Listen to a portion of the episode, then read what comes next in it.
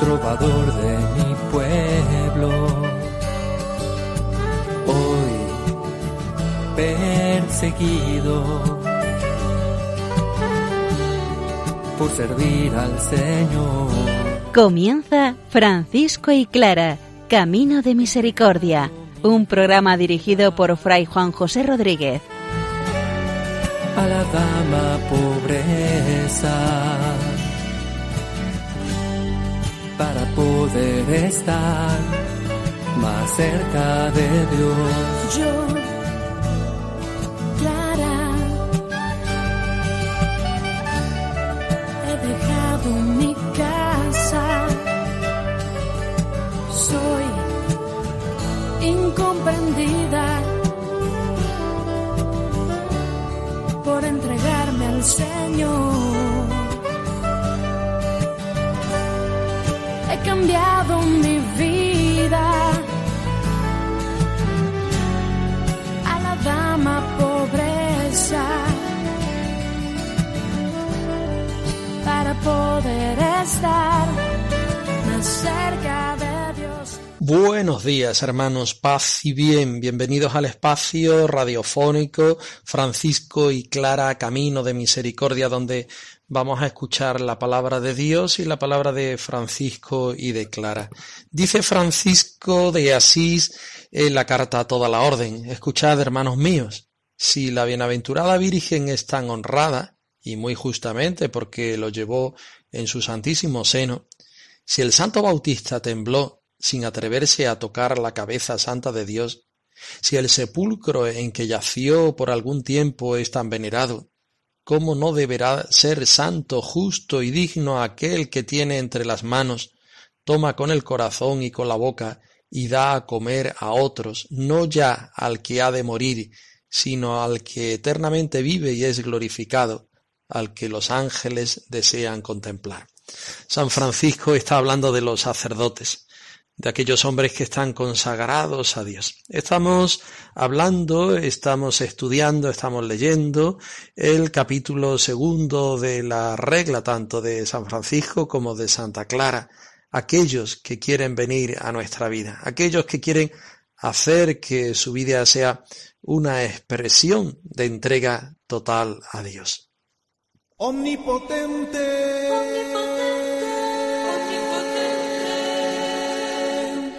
Altísimo y buen Señor,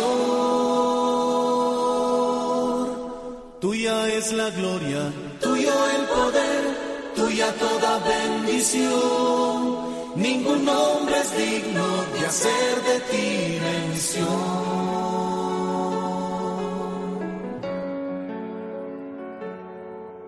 Francisco se acerca a la iglesia para escuchar el Evangelio. Y decimos iglesia no como un lugar físico, sino como una comunidad de creyentes, aunque él lo hiciera en un lugar físico también. Francisco quiere saber qué quiere Dios de él. Por eso recurre a la palabra, por eso recurre al seno de su madre que es la iglesia. Por eso abre el libro de los evangelios y Dios mismo le da su mensaje. Vamos a escucharlo.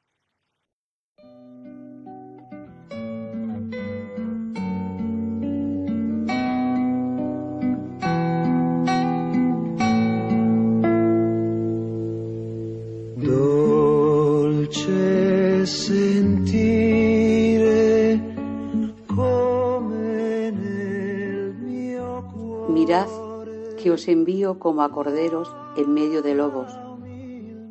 No llevéis bolsa, ni monedero, ni sandalias, y no os detengáis a saludar a nadie en el camino. Cuando entréis en una casa, saludad primero, diciendo, paz a esta casa. Si en ella hay gente de paz, vuestro deseo de paz se cumplirá. Si no, no se cumplirá. Y quedaos en la misma casa comiendo y bebiendo lo que tenga, pues el obrero tiene derecho a su salario. No andéis de casa en casa. Al llegar a un pueblo donde os reciban bien, comed lo que os ofrezcan y sanad a los enfermos del lugar y decidles, El reino de Dios ya está cerca de vosotros.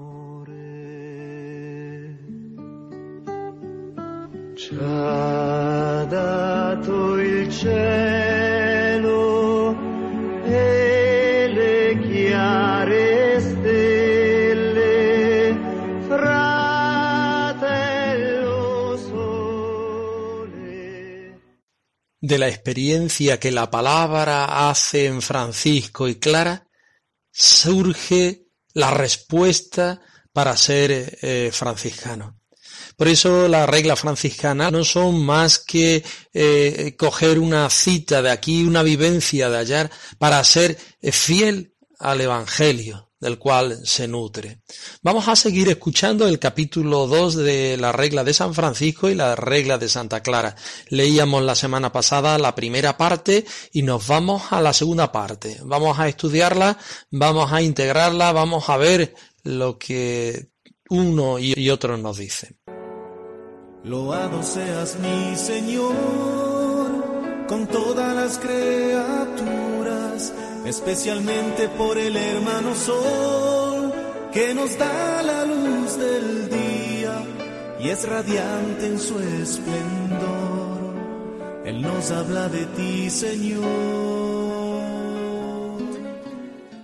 Y guárdense los hermanos y sus ministros de preocuparse de sus cosas temporales, para que libremente hagan de sus cosas lo que el Señor les inspire con todo, si buscan consejo, que los ministros puedan enviarlo a algunas personas temerosas de Dios, con cuyo consejo sus bienes se distribuyan a los pobres. Después, concédanle las ropas del tiempo de probación, a saber, dos túnicas sin capilla, y cordón, y paños menores, y caparón hasta el cordón a no ser que a los mismos ministros algunas vez les parezca otra cosa según Dios. Y finalizado el año de la aprobación, sean recibidos a la obediencia, prometiendo guardar siempre esta vida y regla. Y de ningún modo les será lícito salir de esta religión, conforme al mandato del señor Papa, porque según el Santo Evangelio, nadie que pone la mano en el arado y mira atrás es apto para el reino de Dios. Y los que ya prometieron obediencia tengan una túnica con capilla y otra sin capilla, los que quieran tenerla. Y quienes se ven obligados por la necesidad puedan llevar calzado. Y todos los hermanos vístanse de ropas viles, y puedan reforzarlas de sayal, y otros retazos con la bendición de Dios, a los cuales amonesto y exhorto, que no desprecien ni juzguen a los hombres que ven vestido de tela suave y de colores, usar manjares y bebidas delicadas, sino más bien que cada uno se juzgue y desprecie a sí mismo que embellecen nuestros campos. Omnipotente, altísimo y buen Señor. Tuya es la gloria, tuyo el poder, tuya toda bendición. Ningún nombre es digno de hacer de ti mención. Y guárdense los hermanos y sus ministros de preocuparse por las cosas temporales. El sentido de esta frase lo recoge perfectamente, como se desprende del contexto, la afirmación de la primera regla. Guárdense los hermanos y el ministro de los hermanos de entrometerse. Fijaos bien, la palabra que utiliza Francisco, de algún modo en sus negocios. Y así lo han entendido los primeros comentarios de, de la regla. Seguimos adelante, dice Francisco, de modo que hagan libremente con ellas lo que el Señor les inspirase. Con todo, si requiere un consejo, los ministros pueden enviarlo a algunas personas temerosas de Dios.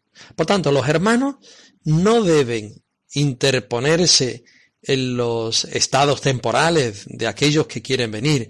Guárdense de entrometerse de algún modo en sus negocios. Si estas personas piden algún consejo, que se lo den incluso personas de fuera, aquellas que tengan temor de Dios, entendiéndose el temor de Dios no como miedo a Dios, sino justamente como ese temor de Dios que es un don de Dios.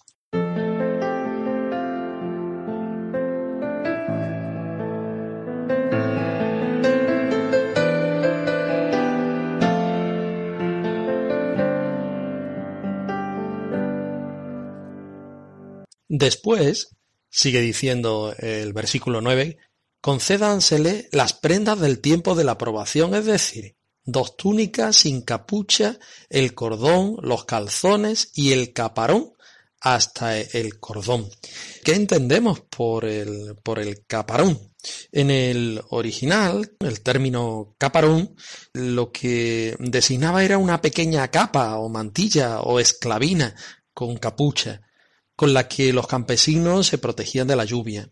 La desaparición de este término en el uso ordinario hizo que, que pasara a ser un tecnicismo franciscano, mantenido como tal por toda la tradición. Sigue el versículo 10, a no ser que a los mismos ministros alguna vez le pareciese otra cosa según Dios, otro dato muy humano, porque Francisco no quería anquilosar la forma de vida de los franciscanos, sino sabía que el Espíritu iba diciendo según Dios en cada tiempo, en cada región, en cada lugar y en cada circunstancia cosas distintas. Y acabado el año, dice el versículo 11 de la aprobación, sean recibidos a la obediencia. Este otro término también grande. Obediencia, prometer obediencia, ser recibido a obediencia, como se dice en distintas partes de, de la regla, se entiende vivir la vida franciscana. Es decir, entrar dentro de la propia comunidad franciscana, el uso que Francisco hace de estas expresiones y de otras derivadas, como vargar fuera de la obediencia, se desprende que para él tienen una significación grande, sobreañadida, determinante en la definición de la identidad franciscana. Ser recibido a la obediencia no es sólo prometer obediencia al propio ministro, sino también entrar a formar parte de una fraternidad como realidad institucional y relacional. Entrar en un espacio de comunión, en la obediencia común del proyecto de vida, la obediencia a la autoridad, pero también la obediencia y el servicio mutuo a los hermanos. Este es el espacio vital donde vive el hermano franciscano. Y dice a continuación, y de ningún modo le estará permitido salir de esta religión conforme al mandato del señor Papa. La regla remite aquí, como ya lo hiciera la anterior, a la que dice una vez hecha la profesión, ningún hermano se atreverá a dejar la orden y a ninguno le es lícito aceptar a los que la han dejado. ¿Por qué? Pues lo dice más adelante en el versículo 13. Porque según el Santo Evangelio, nadie que pone la mano en el arado y mira atrás es apto para el reino de Dios. De modo que los que prometen obediencia, y ya sabemos que la obediencia no es un simple voto, sino acatar una forma de vida, tengan una túnica con capucha y otra sin ella, para los que quieran tenerla. Y los que se vean obligados por la necesidad pueden llevar calzado. Y todos los hermanos vístanse de ropas viles. Vamos a ver, ¿qué significa esto de vístanse con ropas viles o el término vil aplicado al vestido de los hermanos. Significa que deben ser de baja calidad, de humilde apariencia y hasta un tanto burdo y rudo, que es como describe, se describe el hábito franciscano. Y sus hermanos, y sigue adelante, y pueden reforzarlas con piezas de sayal y otros paños con la bendición de Dios en el original, la traducción correcta parece ser forrar, reforzar como se desprende del Testamento en el número 16 y del testimonio de las primitivas biografías franciscanas que usan el término para hablar de una práctica ya generalizada entre los hermanos para protegerse del frío o en el caso de la enfermedad. Era la de forrar o reforzar la túnica con piezas varias, generalmente, de paño humilde, eso sí, cosidas por dentro y por fuera, más que remendar, que sería como un poco, pues, mejorar el estado de la túnica que por el, eh, paso del tiempo y del uso, pues se ha deteriorado. Sería como enriquecer esa túnica para refugiarse del frío.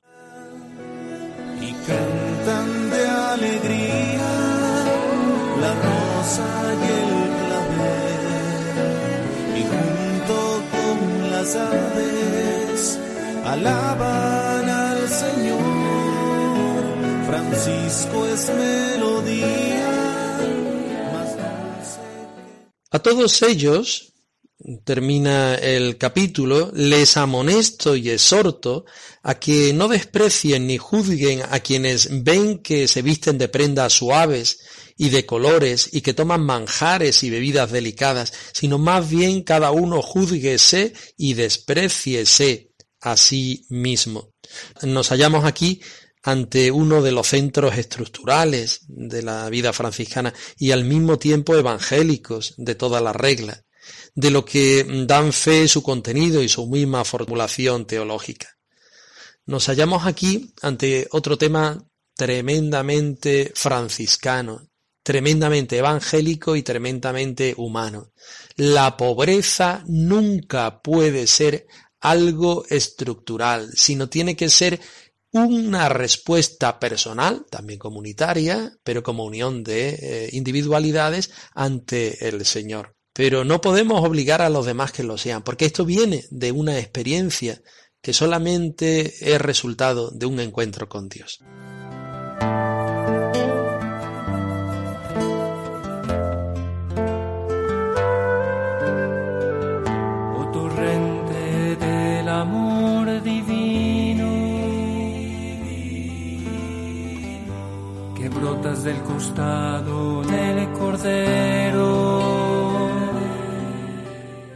Y ahora, si os parece bien, vamos a pasar a escuchar el fin del capítulo segundo de la regla de Santa Clara, que os va a sonar casi idéntico al capítulo 2 de la regla de San Francisco que acabamos de escuchar y acabamos de trabajar.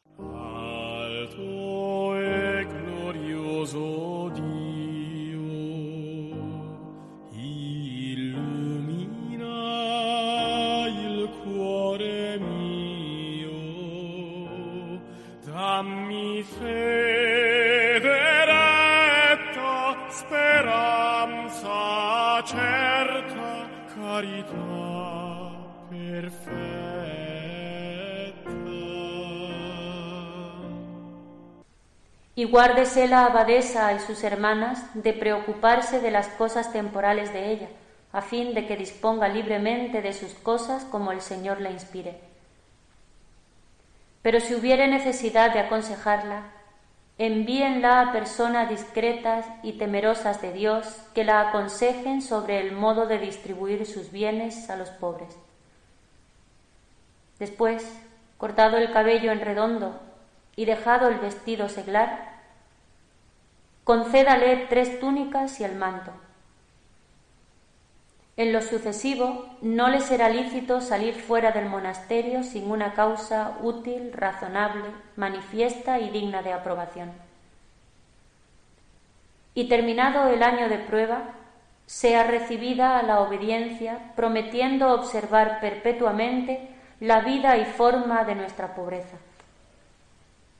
A ninguna se conceda el velo durante el año de prueba. Pueden también las hermanas tener manteletas para comodidad y decencia del servicio y trabajo. Y provéalas la abadesa con, con, discreción de vestidos según la diferencia de las personas y de los lugares y tiempos y frías regiones, tal como vea que lo aconseja la necesidad. A las jovencitas recibidas en el monasterio antes de la edad legítima, córteseles en redondo el cabello y dejado el vestido seglar, vistan una ropa religiosa, como pareciere a la abadesa. Y luego que llegaren a la edad competente, vestidas según la forma de las demás, emitan su profesión.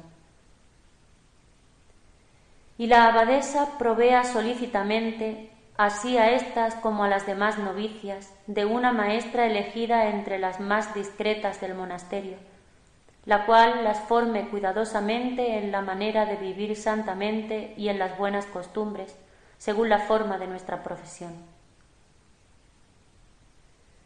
En el examen y en la admisión de las hermanas que sirven fuera del monasterio, guárdese la forma predicha, y éstas podrán usar calzado. Ninguna resida con nosotras en el monasterio si no hubiera sido recibida según la forma de nuestra profesión. Y por amor del santísimo y amadísimo niño, envuelto en pobrísimos pañales y reclinado en un pesebre, y de su santísima madre, amonesto, ruego y exhorto que se vistan siempre de vestidos viles.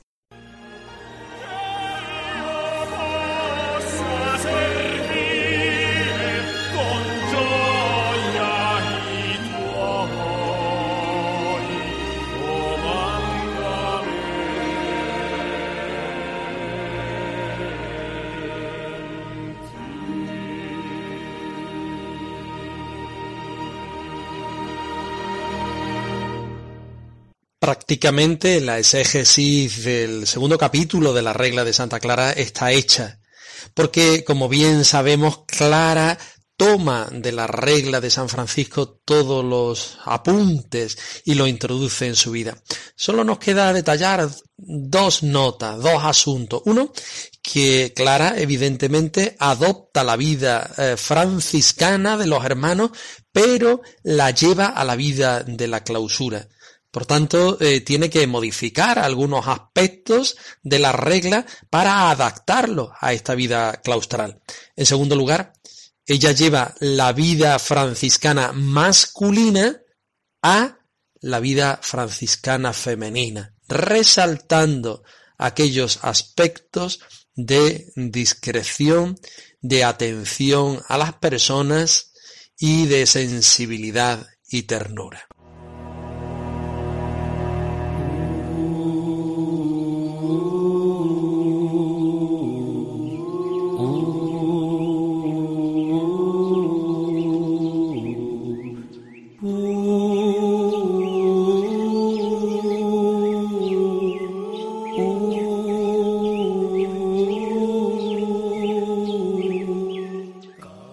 Señor, a mí pecador e indigno, me has enviado del cielo esta dulce consolación. Te la devuelvo para que me la guardes, pues yo soy un ladrón de tu tesoro. Con esta oración de San Francisco, atribuida a San Francisco, según Fray Tomás de Celano en su vida segunda, nos despedimos hasta la semana que viene. Un saludo de paz y bien.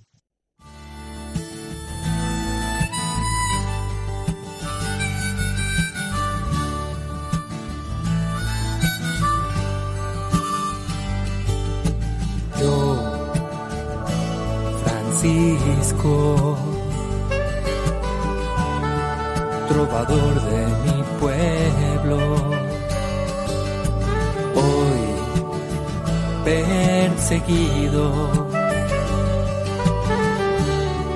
por servir al Señor.